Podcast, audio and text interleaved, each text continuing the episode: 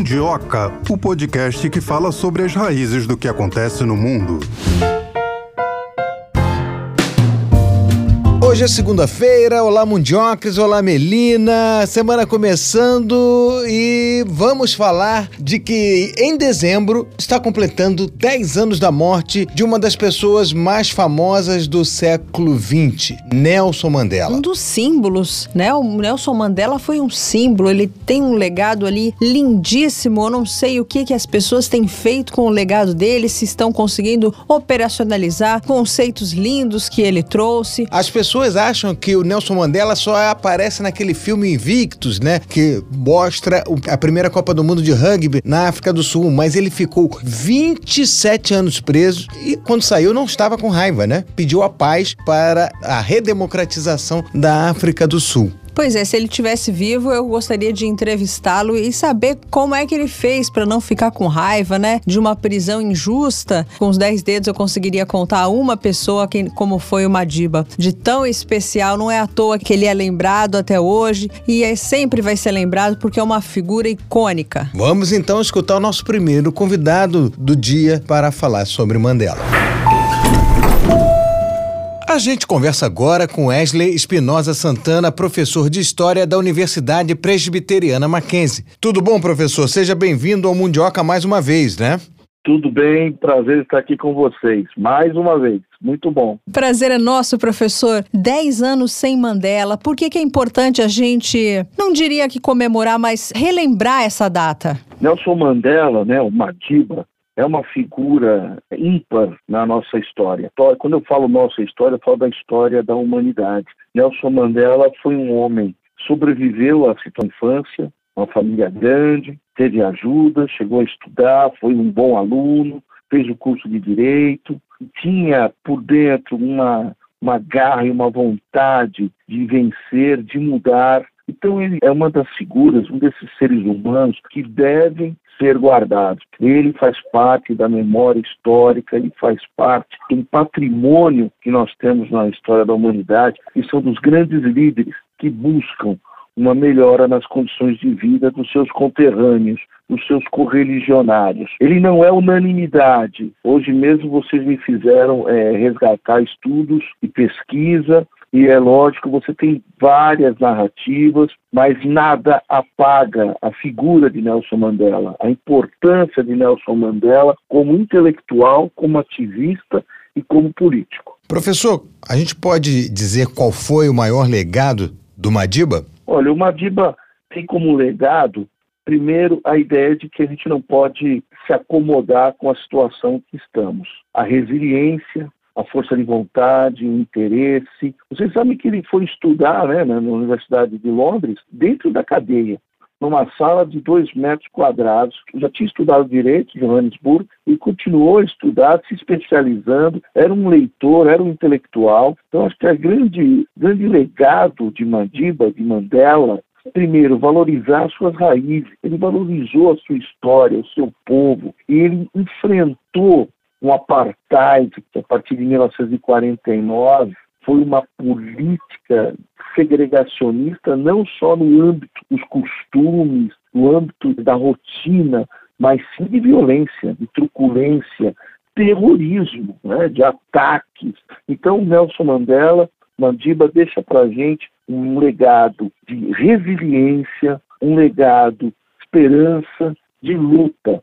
Hoje mesmo também fiz uma atividade, um post, onde eu falava da leitura, a importância da leitura. A leitura transforma. Esse mundo midiático que a gente vive de hoje, a leitura ela tem o seu papel fundamental de interpretação, de introspecção e de reflexão. E o Madiba deixa isso como herança para a gente também. Né? Aquele sorriso, aquele olhar, aquela liderança, né? aquele homem que percorreu é, o mundo a, sua prisão televisionada. É, são, assim, são momentos arrepiantes do Nelson Mandela. Tá? E como eu disse, não é unanimidade. Dentro do Congresso Nacional Africano havia oposição a ele, os Zulus eram oposição a ele, você tem número. Agora, não dá, nada disso apaga a importância desse homem como liderança, como intelectual que foi, como ativista e responsável inclusive depois daquela relação com o próprio presidente sul-africano do fim do apartheid. Professor, e o prêmio Nobel que o uh, Madiba ganhou foi de, dividido com o Frederic Leclerc. Isso, o senhor acha que foi justo ou que ele merecia ganhar sozinho? Ora, ele ganhou em 93, né? Em 94 foi eleito presidente. Você sabe que a eleição do Mandela não foi nada tranquilo. Foi, foi assim, havia, houve atos terroristas, houve perseguição, você não tinha uma unanimidade, se não me engano, acho que teve 63% dos votos na eleição. Então, a eleição foi muito conturbada. A, ideia de ir lá receber o prêmio Nobel, com Leclerc é um ato político. O prêmio Nobel é um ato político, tem uma simbologia política, tem uma referência no mundo. E Mandela queria o que naquele momento? Mandela queria união. Mandela propunha união. Tanto que o, governo do Mandela, depois de 94 a 99, ele vai ser muito criticado, dizendo que ele teve a oportunidade de fazer grandes benefícios sociais para a população, sobretudo a, a população negra, e ele não fez ele, ele, ele governou de braço dado com o capitalismo, governou de braço dado. Como que um governante não vai governar com, com, com o capitalismo nos anos 90, né? depois de tudo que já tinha acontecido na nossa história? Então, eu acredito que o ato, o momento de ele receber, de ele dividir o prêmio com o Declare, é um ato político do Mandela, foi inteligente. Isso ajudou a fazer a eleição dele. Né? Infelizmente, as coisas, o, o ideal não é o real. Infelizmente, às vezes você fala, poxa, mas nosso, hoje eu fui ver um vídeo de um, de um, grupo aí chamando o Mandela de terrorista, chamando o Mandela, tinha o MK, né, que era um grupo paramilitar, que ele, na verdade, ele era um terrorista, ele era um assassino. Meu Deus do céu, é, você vê umas coisas, né? Você vê coisas na internet, eu tomar muito cuidado com isso. Existia o MK? Existia o MK. A coisa era simples? Não, não era simples. A ideia inicial do Mandela era a não violência. Era essa a proposta dele. Você tem momentos ali que não tem essa não violência, que não pode colocar o ideal na frente do real. A situação era dificílima, era de uma violência enorme. E essa violência partia do governo sul-africano. Então houve um processo realmente de, de tentar a, a, a colocar, equilibrar as forças. E mesmo assim nunca foram equilibradas. Mesmo com o MK, foram equilibradas. Então o ato de Mandela, que recebeu o Nobel junto com o presidente sul-americano, é um ato político e tem uma simbologia muito importante e tem um efeito incrível porque foi isso que ajudou a eleição de Mandela. Professor, dentro do que o senhor colocou, né, foi um único mandato, ele não quis concorrer à reeleição, ele ficou cinco anos e foi criticado por não dar o um norte definitivo, pelo menos, ou conseguir dar um norte para os problemas sociais que persistem até hoje na África do Sul, como, por exemplo, uma reforma agrária que melhoraria a vida de milhares de. O senhor concorda com essa visão? Na verdade, o que nós temos aí para fazer todas as mudanças sociais que eles cobraram do Mandela, nós teríamos que transformar o sistema econômico. Não poderia ser mais o capitalismo. Não tem como. É só entender um pouquinho da, da, teoria capitalista, um pouquinho do que é o sistema capitalista, para entender que se você dá direitos sociais da forma como eram, eram previstos, você é, não consegue manter o sistema. Né? Infelizmente é isso, e é o que vigora no mundo hoje. Eu vou falar aqui de Brasil fazendo, lógico, não tem, é, não, são paralelos, né? Não estou falando, não é na, na, questão da semelhança, mas de paralelos. Getúlio Vargas, nos anos 30 e 40, né? Ele governou abraçado com o sistema capitalista. O presidente Lula hoje, o terceiro mandato dele, governa abraçado com o capitalismo. Consegue algumas é, resoluções, consegue algumas melhorias, algumas mudanças, consegue, mas são pequenas perto da necessidade. E por que são pequenas perto da necessidade? Porque nós temos uma lógica do capital. Nós temos uma lógica do capital, nós temos um sistema capitalista que está aí. Queira ou não, ele está aí. E isso impede. Agora, outra crítica que também vou fazer ao Mandela é de ele ter abraçado, né, ter se aproximado dos ditadores na África. Outra crítica que vão fazer Nelson Mandela é de ter se aproximado dos governos dos países do G7, do G20. O que faria né, um líder como Mandela não se aproximasse de, desses, dessas outras lideranças de países ricos. Ele queria trazer desenvolvimento à África do Sul. Ele queria parcerias com a África do Sul. Né? Então, essas críticas, não é que a gente não aceita, elas são bem-vindas, né? mas a gente tem que entender também em que perspectiva está essa liderança. Né? E eu faço esse paralelo com Vargas, com Lula, né? no sentido de que a gente pensar como governar, como fazer todas essas mudanças sociais, toda essa trazer a equidade para a sociedade. Eu estou nem falando em igualdade, estou falando em equidade. Como trazer essa equidade para a sociedade,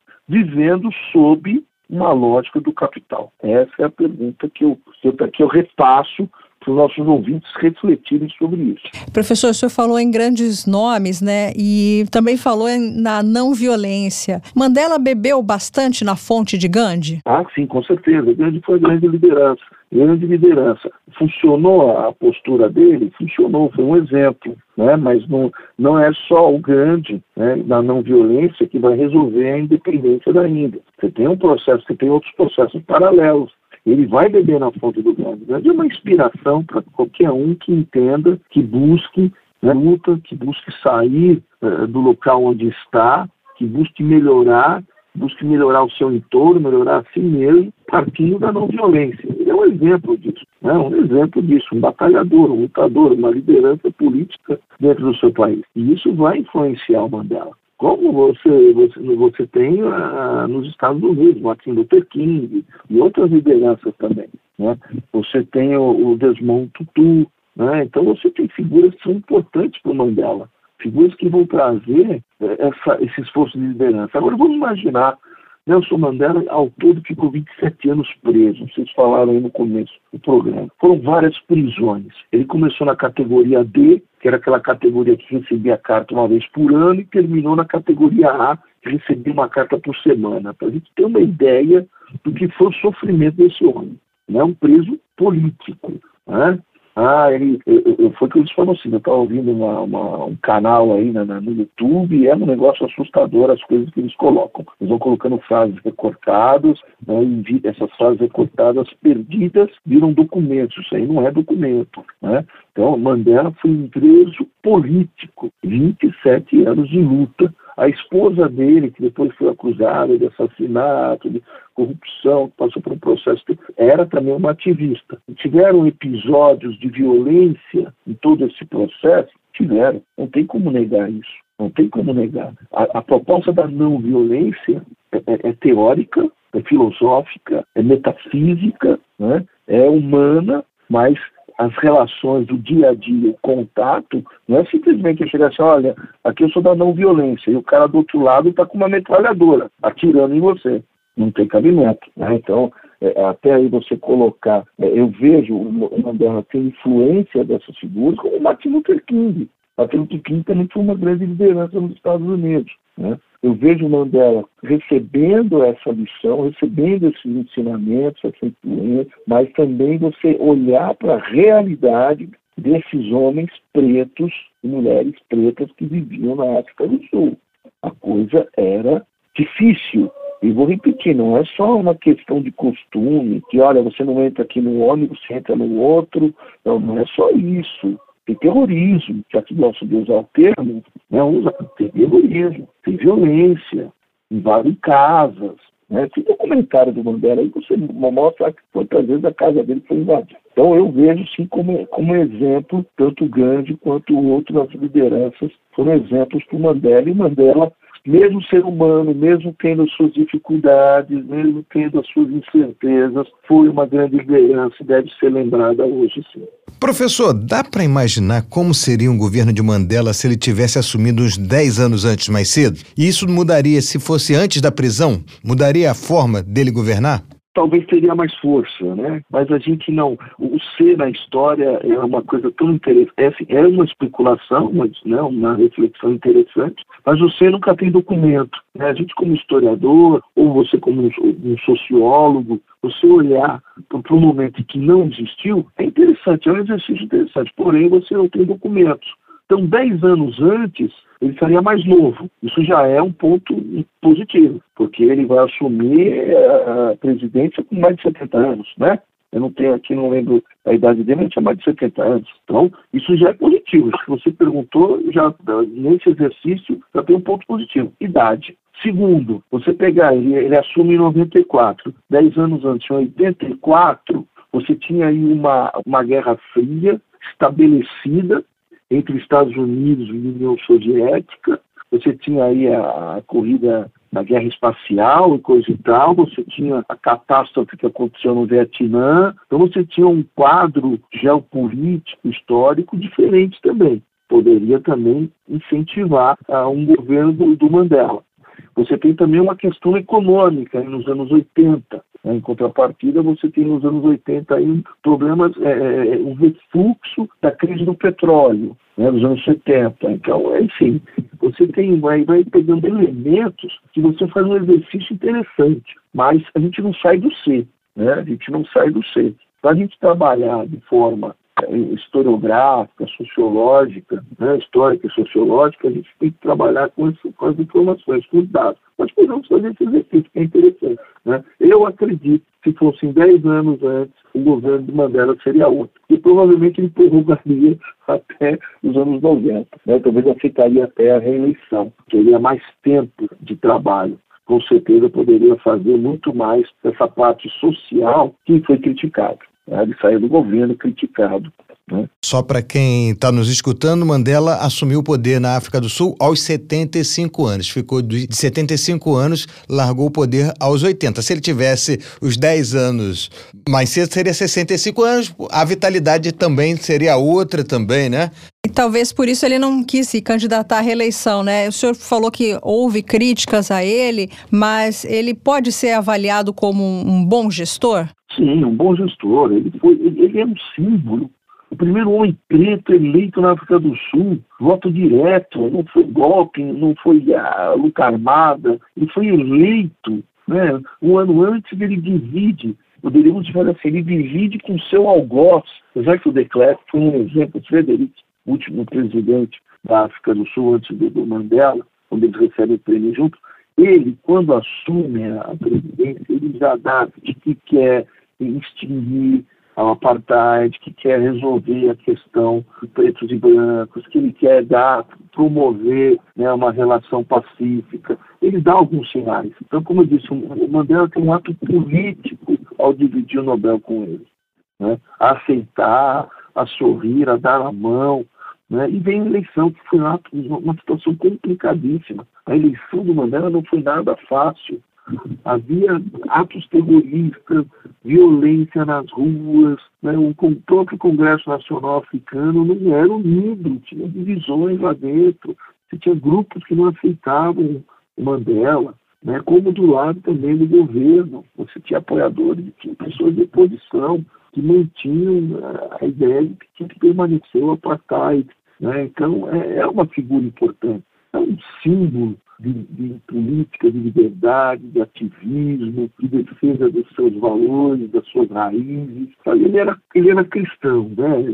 metodista. E ele na cadeia vai estudar o Islã, ele na cadeia vai escrever, ele na cadeia vai estudar na faculdade em Londres, não sei se é, não lembro se era, se era Oxford, ele vai estudar em Londres. Ele é uma figura, um exemplo de resistência. Né? 25 anos preso, cheio de aprendizência. Né? Agora, Governar não é fácil. Já diria Sigmund Freud, governar é uma das profissões impossíveis.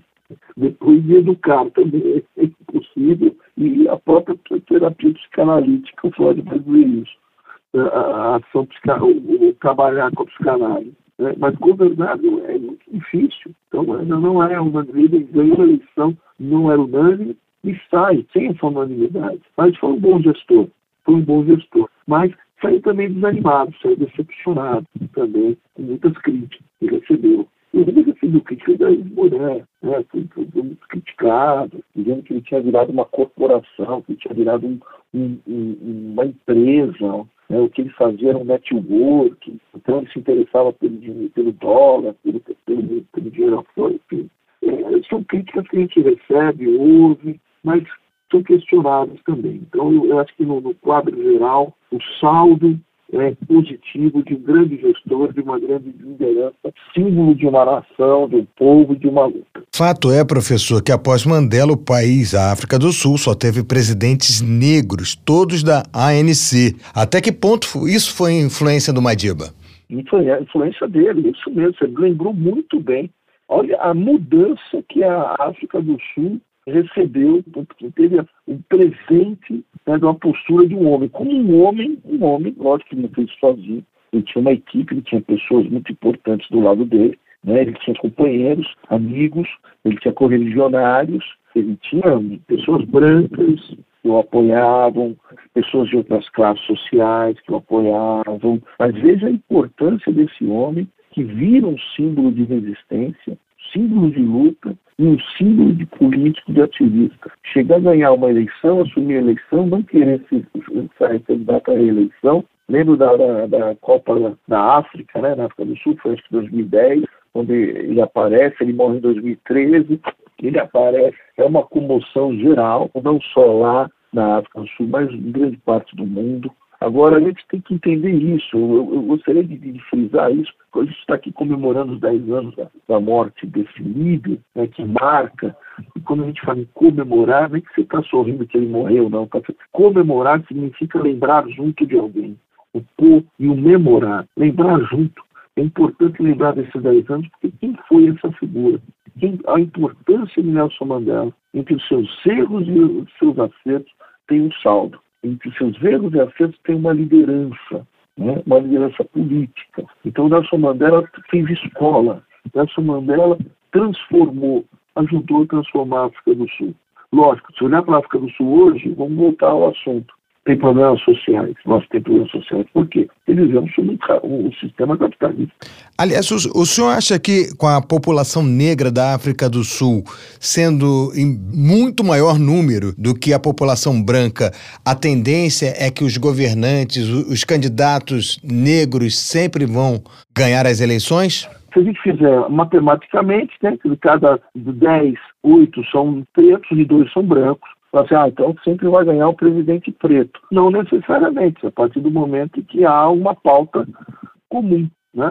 Eu acredito nisso também. Eu acredito que tem que chegar no momento que não importa a cor da pessoa, importa uma pauta comum. Uma pauta social, uma pauta de desenvolvimento, uma pauta de crítica à concentração de renda no mundo, uma pauta de crítica à distribuição de terras, uma pauta comum. Não vejo problema se um dia tiver um branco na presidência. A questão não é essa. A questão é que nós temos que passar dessa fase, dessa etapa. É que a gente não passou dessa etapa ainda. Ainda é a nossa luta aqui no Brasil. Né? Nós temos um processo histórico terrível, né? onde os pretos africanos foram colocados como, primeiro como coisa, e depois de uma, do processo de abolição, porque a abolição não se deu só no dia 13 de maio de, de 1988, mas foi um processo, né? quando o, o, o, preto começa a receber a alforria, começa a ser feliz, ele começa a ser considerado não mais coisa, mas agora é bicho, agora não é igual a mim, eu sou branco, ele é preto, então ele tem que ficar ali, tem que subir o morro no Rio de Janeiro, tem que ir para a periferia, ele tem que... é o que nós estamos vendo hoje. É um processo histórico que tem que ser trabalhado.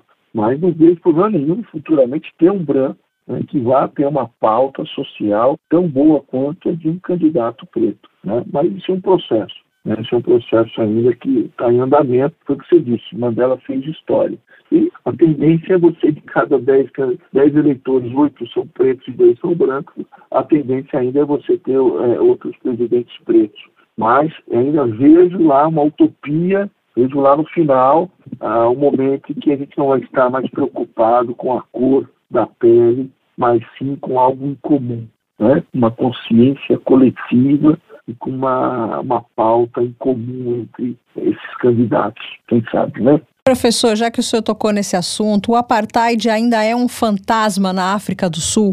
É, o apartheid foi um sistema, mas o apartheid também é uma mentalidade apartheid também é uma ideologia, né? Então esse apartheid, né, que significa segregar, separar, ele não está vivo como sistema oficial, mas ele está na mente de muitas pessoas.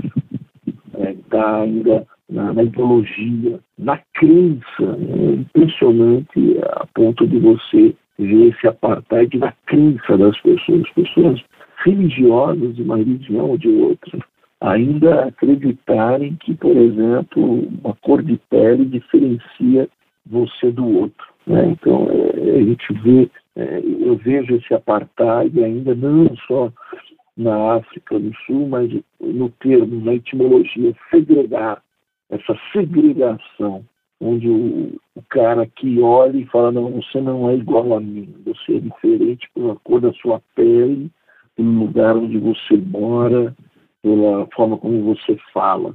E a gente entender que isso não é um processo natural, isso é um processo político, histórico, social, econômico, ideológico. Né? Então, esse apartheid, ele é um processo. É, é a gente vê, né, foi bem no período da, da, da queda do Muro de Berlim, 89, 90, final da União Soviética.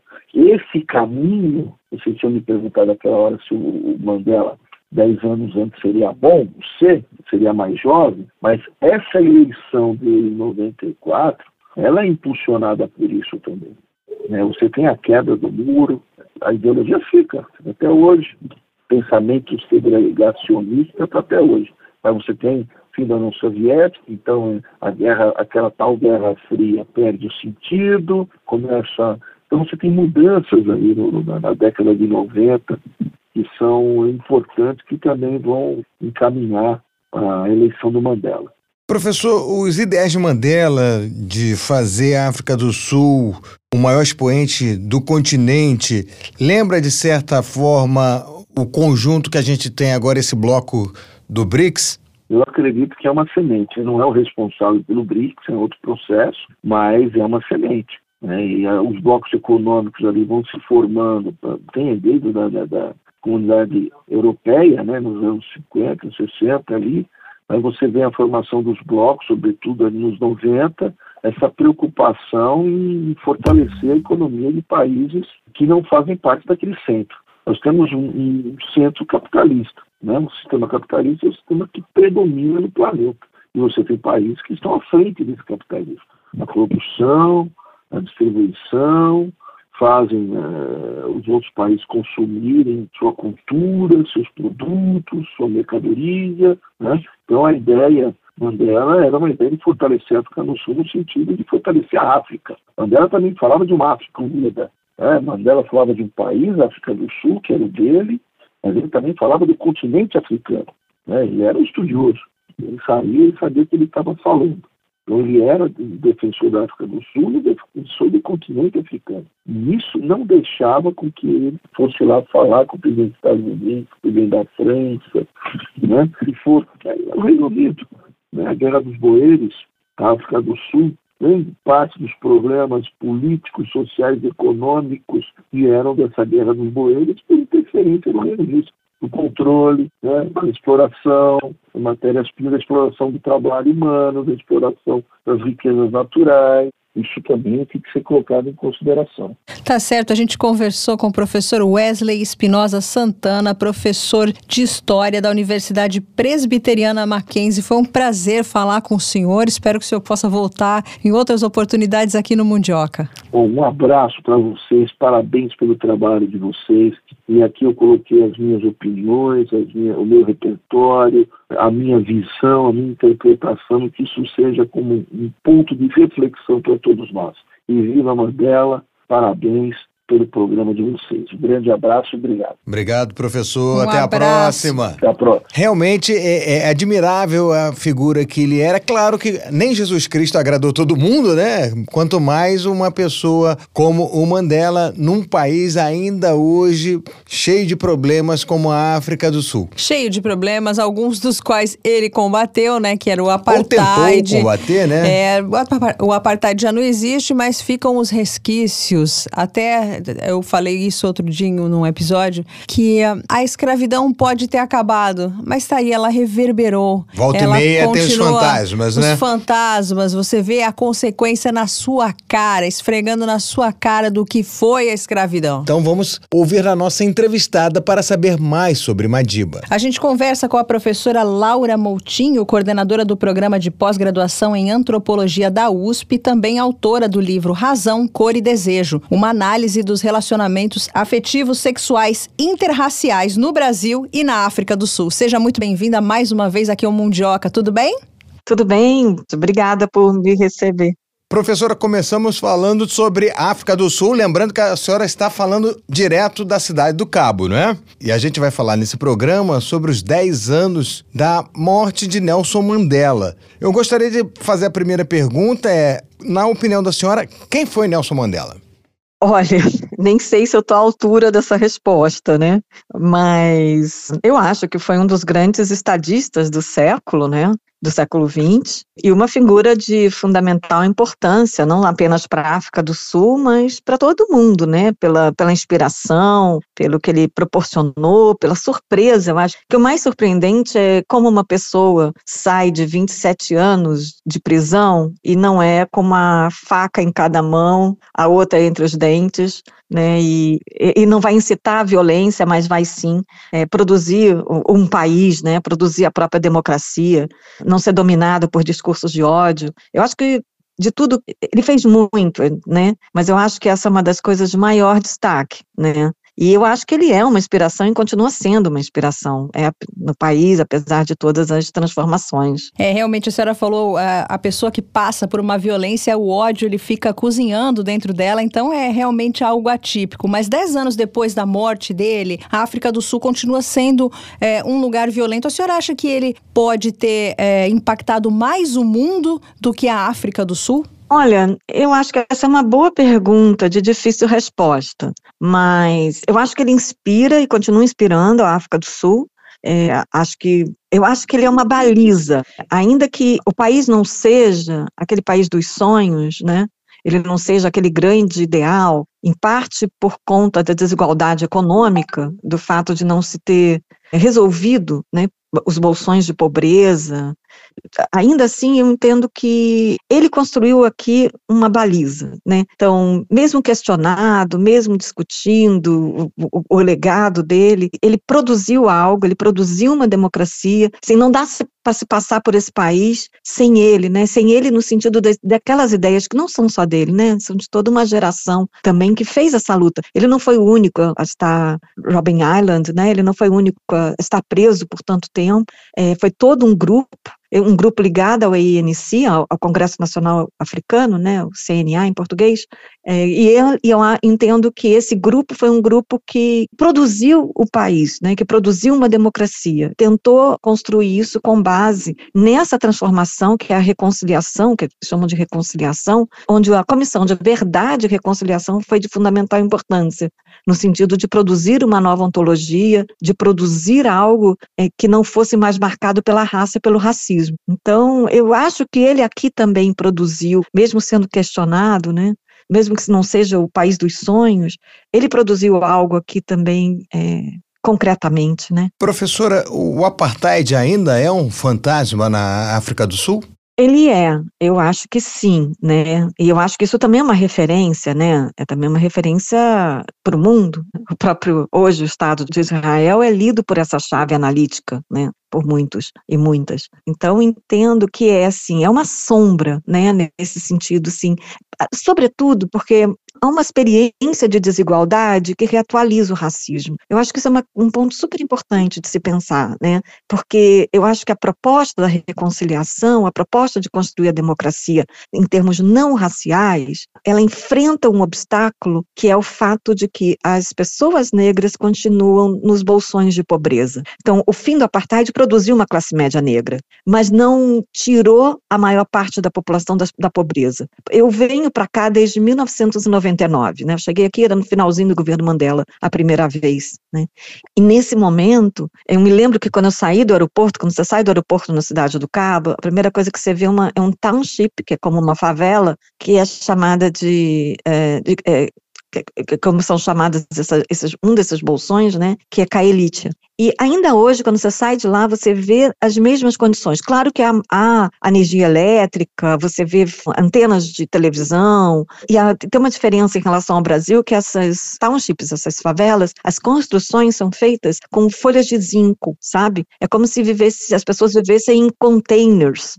E isso continua lá. E é um lugar, por exemplo, que quando chove, a, a água né, sobe e que quando tem a seca é um calor insuportável. Então, enfim, esse tipo de transformação urbana, por exemplo, não aconteceu. Então, eu acho que essa é uma experiência, voltando à tua questão sobre o apartheid, eu acho que esse é o primeiro ponto. Essa é uma experiência é, de racismo, né, de desigualdade de base na raça, que daí isso acaba sendo reatualizado por conta do fato de que essas pessoas continuam vivendo na pobreza. Acho que esse é um ponto importante. Aqui no Mundioca, a gente tem bastante tempo para conversar, né? Meia hora com cada entrevistado, então nós podemos nos dar ao luxo de fazer alguns exercícios de imaginação. De acordo com aquilo que a senhora estudou, da personalidade do Mandela, da biografia dele, da vida, se ele estivesse vivo hoje em dia, como é que será que ele enxergaria essa questão que está acontecendo em Israel e outros fatos do mundo? A senhora já se pegou pensando a respeito disso? Olha, essa semana, que é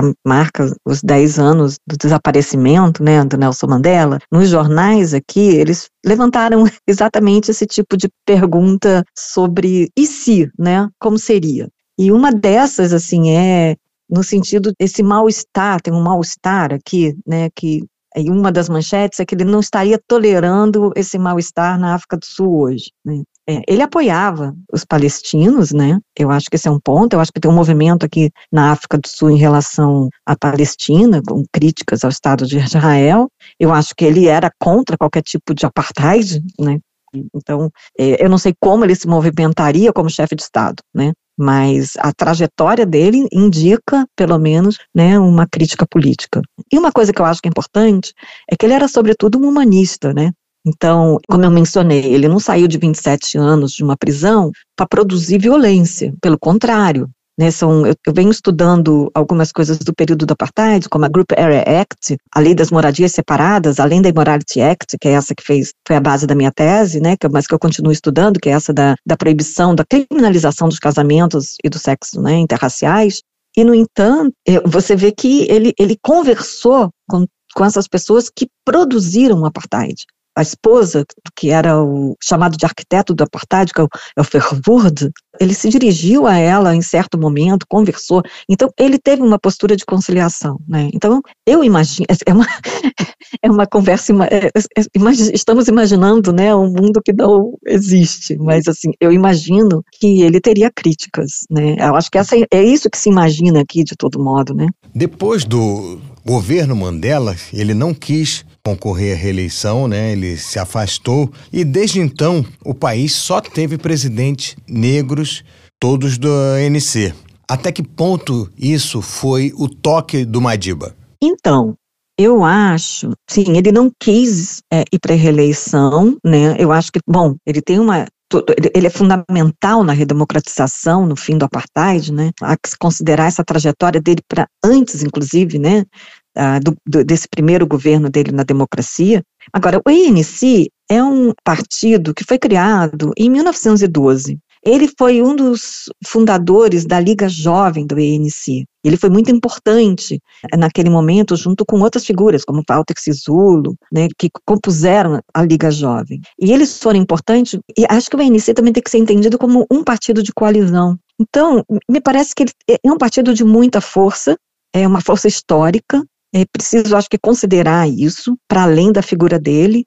Ele é uma figura fundamental, mas é, é, o partido em si tem muita força, e agora são, só que são 30 anos no poder, né? Então, esse partido hoje vem sendo questionado, né? E eu acho que uma pergunta que a África do Sul se coloca hoje é quem vai governar o país nos próximos 15 anos, né?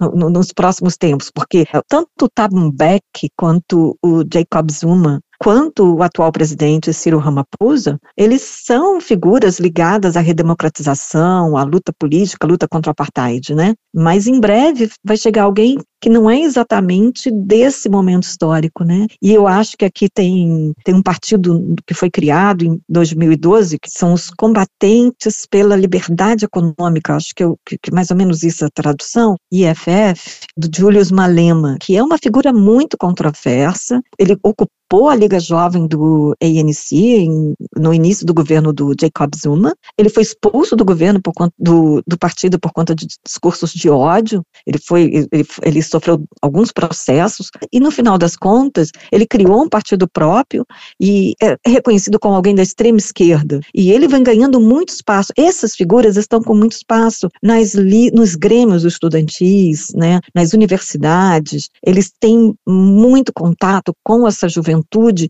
e uma juventude, sobretudo essa chamada born free, né, a, a, juventude que nasceu em democratização, que não tem experiência do apartheid, que é a juventude que coloca o legado do Nelson Mandela em questão. Né? A África do Sul hoje ela apresenta em seus quadros políticos uma pessoa ou um partido como aparece em vários outros países aqui da América Latina, por exemplo, mais à direita, querendo se mostrar como um outsider, alguém que não participa da política tradicional e que se apresenta como uma solução ou uma alternativa? Olha, então acho que essa é uma pergunta muito interessante, porque acho que tem uma diferença em relação à América Latina, em relação ao Brasil, né? Eu acho que uma das diferenças é o fato da gente ter tido uma comissão, eles, aqui, olha, gente, falando com uma, uma sul-africana que eu não sou, né? uma África do Sul ter tido uma comissão de verdade e reconciliação, né? Eu acho que essa é uma tecnologia social de transformação fundamental. Isso é, o meu trabalho, eu, eu, a minha análise vai por aí, né? Porque além de produzir a democracia, eles foram atrás dos crimes do apartheid, mas não no sentido de fazer punições exemplares, né? Como no caso do final da Segunda Guerra Mundial, com Nuremberg, não no sentido de, eles disseram, olha, aqui não tem ninguém que possa punir embora, a gente tem que conviver. Então, eles fizeram um trabalho de tentar construir uma humanidade comum, e a comissão foi importante nisso, a TRC, no sentido de mostrar, olha, olha o sofrimento geral. Então, a, a, o sofrimento ele é central na construção de uma ideia de igualdade entre os seres humanos, né?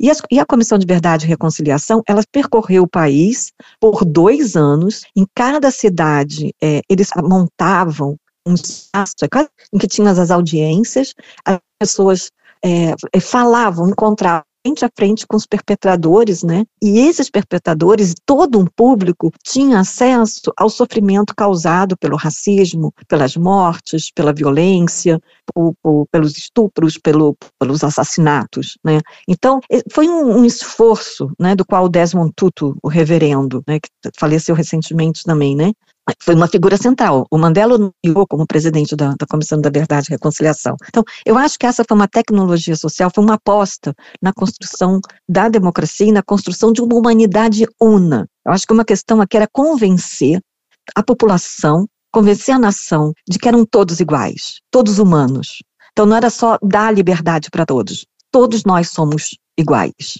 como seres humanos. Eu acho que esse foi um caminho. Então, isso para responder um ponto que é, eu acho que há uma certa contenção aqui dessa extrema direita que a gente viu surgir agora recentemente na Argentina, né? Também como aconteceu é, no caso do Brasil recentemente, mas que ainda está por lá. A gente sabe que essa extrema direita também está tá um pouco que cozinhando ali, né? Todo, tem toda uma conversa agora sobre as próximas eleições, as eleições municipais, como vai acontecer. Então, esse é um ponto. O outro ponto é que tem um desgaste evidente do INC e tem e vem novos partidos. Esse que foi criado pelo Júlio Malema, o IFF, é, não é o mais novo, mas é um novo partido, tem uns 10 anos, e ele, como eu disse, muita influência. Então, o Júlio Malema é uma dessas figuras para a gente prestar atenção, o que, é que vai acontecer, né? É, agora, tem outras surgindo, tem uma, uma bastante complexa, que eu comecei a estudar agora, que chama Operação do Dula, que tem a ver com a xenofobia, que é um movimento eles querem a expulsão dos estrangeiros, dizem que os estrangeiros, é um, é um movimento vindo de pessoas negras, eles é, dizem que estão roubando os nossos empregos, né? E isso é, se tornou transformou num partido. Então, assim, é, tem essa maioria do ANC, agora novos partidos estão surgindo, e tem o Afro, Afrofórum, e daí esse é ligado a africaners fundamentalistas que sustentavam o apartheid. Então, é, e essas figuras, é curioso, porque tem umas figuras que se encontram numa linguagem de exclusão comum, né? Ainda que eles venham de grupos raciais, étnicos, linguísticos é, e perspectivas diferentes, né? Mas, e, e, tem uma força de uma religiosidade também. Mas acho que nesse caso também é um pouco diferente do Brasil, né? Eu não, eu não colocaria, por exemplo, os evangélicos nessa mesma chave, pelo menos não por enquanto, né? É, aqui a chave racista racista religiosa foi ligada ao apartheid, ligada à, à igreja holandesa reformada, que passou por uma revisão teológica com o fim do apartheid, mas o apartheid aparece para a gente como Estado laico, né? Mas essa base do apartheid foi religiosa, era uma, era uma ideia de construir o apartheid, o reino de Deus na terra, e o que esse Deus desejava era que seus adeptos, né, fossem adeptos dessa religião, fossem racistas. E, e eles desejavam criar esse Estado aqui, e um Estado que fosse dominar, subir para a África, sabe? Para os demais países. Era um, uma força imperialista também, religiosa nesse sentido, inclusive, né? Missionária. Professora, a pergunta normal de uma data comemorativa, né? Se é que a gente pode falar dos 10 anos de morte do Mandela, uma data significativa seria: qual foi o maior legado do Mandela? Mas eu não vou fazer essa pergunta, porque eu queria saber da senhora se existe o temor de que o legado do Mandela vire uma coisa de livro de história, uma foto de arte, uma coisa distante, em que o discurso dele é algo lindo, bonito, mas que as pessoas não conseguem alcançar, não conseguem operacionalizar. Ainda falando da questão da não violência, existe esse temor por parte de vocês, estudiosos? Então, eu acho que isso é uma questão. Acho que está na boca das pessoas, né, aqui. Agora, assim, como eu estava mencionando, essa geração chamada geração Born Free, é uma geração que questiona, sabe? E, em parte, é também uma geração que está viva porque não, não houve uma guerra civil, né?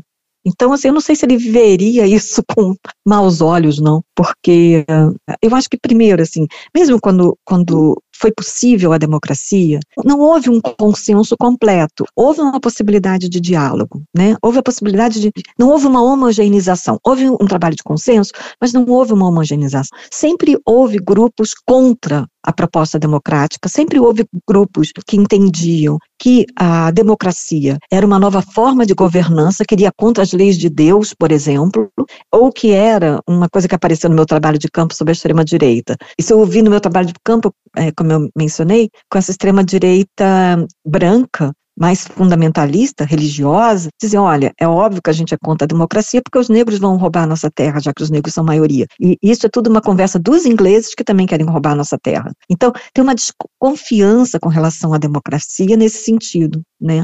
Então, enfim, é, é só para ter uma ideia de que eu acho que a gente pode pensar que a sociedade é uma potencialidade conflitiva, não vai haver um, não tem uma homogeneização de perspectivas, mas tem uma negociação. Eu acho que ele é um exemplo dessa negociação possível. É muito interessante, como, por exemplo, a Comissão de Verdade, a linguagem que ela introduziu de, de possibilidade né, de negociação é reatualizada em vários conflitos, sabe? Essa linguagem é reatualizada, é reatualizada. Então, assim, eu acho que tem algo que ele forneceu né, que não é da conta de um ideal, mas é da conta é, de um cotidiano, de uma política que acaba funcionando, sendo negociado. Eu acho que a gente tem que olhar para a África do Sul é, com muita atenção e curiosidade, interesse e esperança também, claro, né, nos próximos anos. Vamos ver quem vai, de fato, né, é, governar o país, né, mas... Voltando a falar da administração Mandela.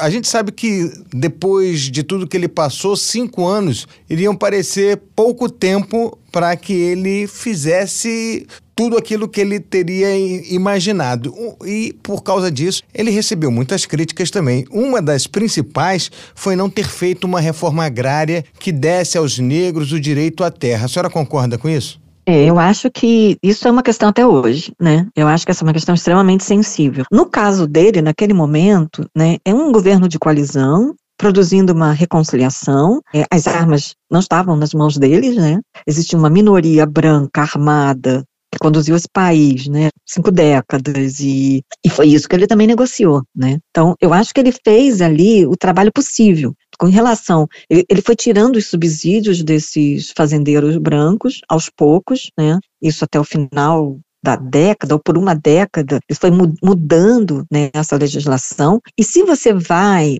na direção desses grupos brancos, africândores mais fundamentalistas, eles falam em genocídio, né, porque eles se, eles se etnicizaram ao longo do processo, né? Isso é uma coisa muito interessante de pensar, porque a gente usa essa categoria branco de uma maneira muito chapada no Brasil, né? Mas aqui tem uma divisão entre ser branco de origem africana, que é essa origem holandesa, que é holandesa, um pouquinho francesa, mas é sobretudo holandesa, e ser branco de origem inglesa. E alguns consideram até que um casamento entre uma pessoa, por exemplo, uh, africana e um de origem inglesa é um casamento interracial, porque ao longo, no final do século XIX, após a guerra anglo-boer, eles foram se etnicizando, então tem uma língua própria, eles foram construindo uma cultura própria, né? Eles foram nessa direção. Então, é, eles estão fazendo uma segregação dentro, vamos dizer, da raça branca, né, que a senhora estava colocando. É, eles continuam mantendo, eles foram infensos. Essa tecnologia de, de transformação social é, não os atingiu. Eles continuam rezando para esse Deus racista, eles continuam infensos a essa transformação e a adesão a esses valores da democracia.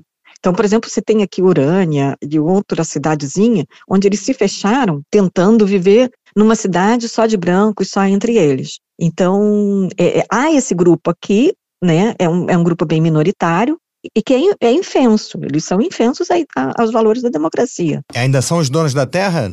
Há alguns sim, não tantos. Tem um empobrecimento dessa população, que alguns dizem, então, que eles falam desse empobrecimento, e eles dizem: olha, a democracia fez com que perdêssemos os, os empregos e hoje tem o branco pobre. A verdade é que os brancos estão aqui muito bem obrigada, entendeu? Eles é, perderam parte do poder político, de fato, ou negociam esse poder, mas eles continuam é, bastante bem.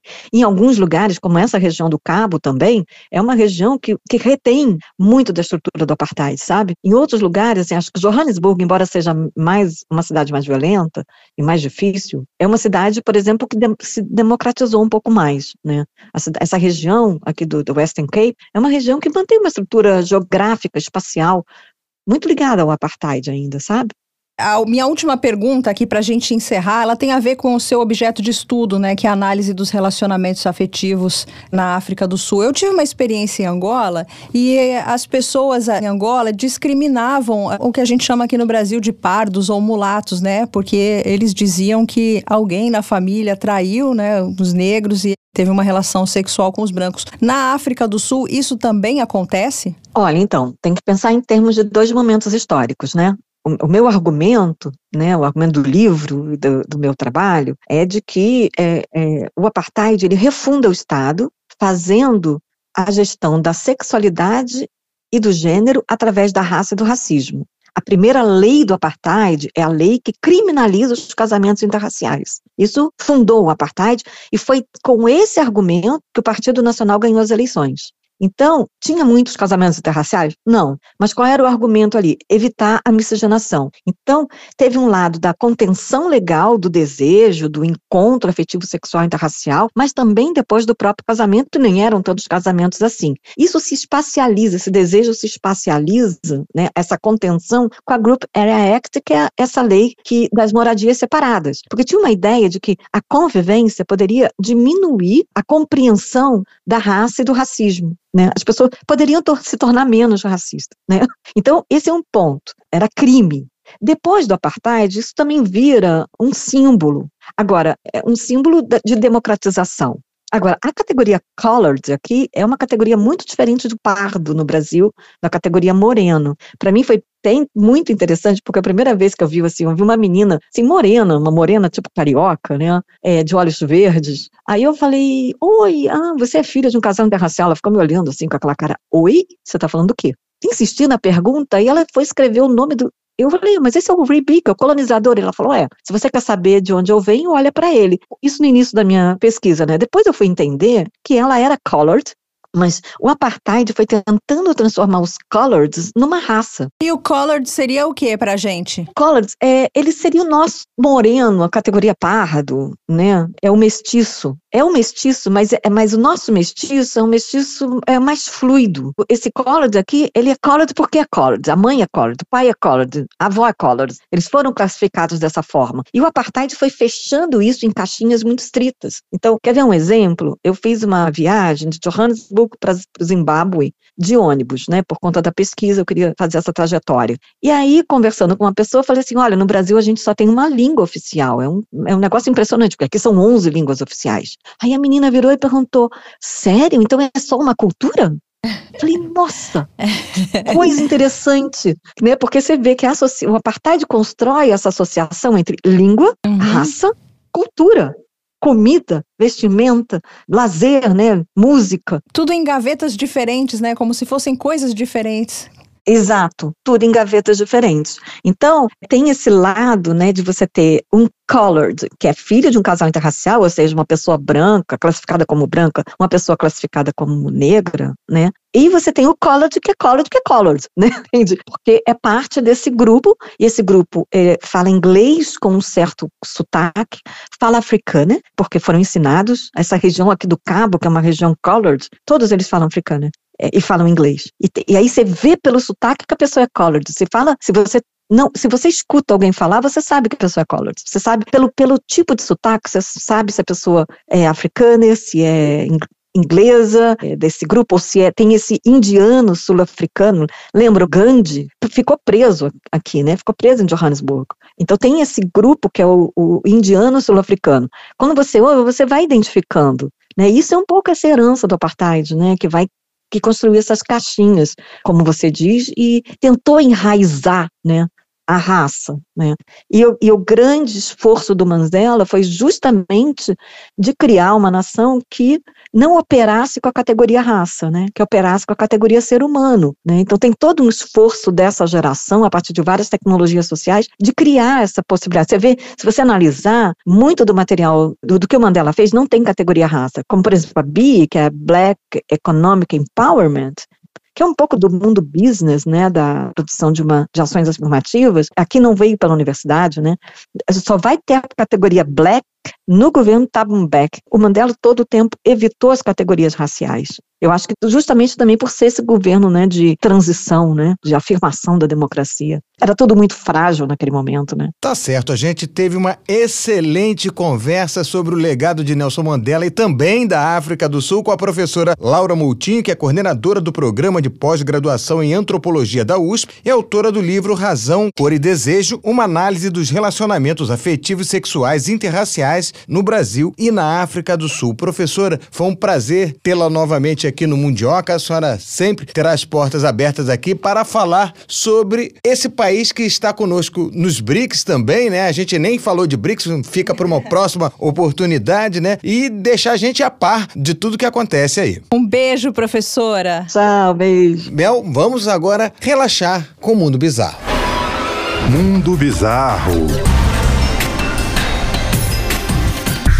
Queridos mundiocres, o mundo bizarro de hoje é um mundo bizarro elucidativo. Pesquisadores da Universidade de Gales do Sul, no Reino Unido, apresentaram um novo estudo que, segundo eles, explica por que pessoas têm pavor de palhaços. O trabalho foi inicialmente publicado na revista científica Frontiers in Psychology e liderado pelo professor de psicologia Philip Tyson, que dá aulas sobre fobias há 15 anos. No caso específico dos palhaços, ela se chama courofobia. É o nome que se dá para quem tem medo de palhaços. Nas suas aulas, Tyson ouviu dos alunos fobias a aranhas, cobras, espaços pequenos, porém o pavor de palhaços começou a aparecer de forma constante ao longo dos anos. E aí ele resolveu estudar o motivo. Embora a prevalência da fobia de palhaços não seja clara, uma pesquisa recente nos Estados Unidos descobriu que 5% da população disse ter medo ou muito medo de palhaços. Olha só, a equipe de Tyson usou suas próprias pesquisas para identificar mais de 500 pessoas que sofriam de medo de palhaço e lhes pediu que avaliassem seus sentimentos em relação aos seres. Os fatores que mais marcam essa fobia, esse medo, são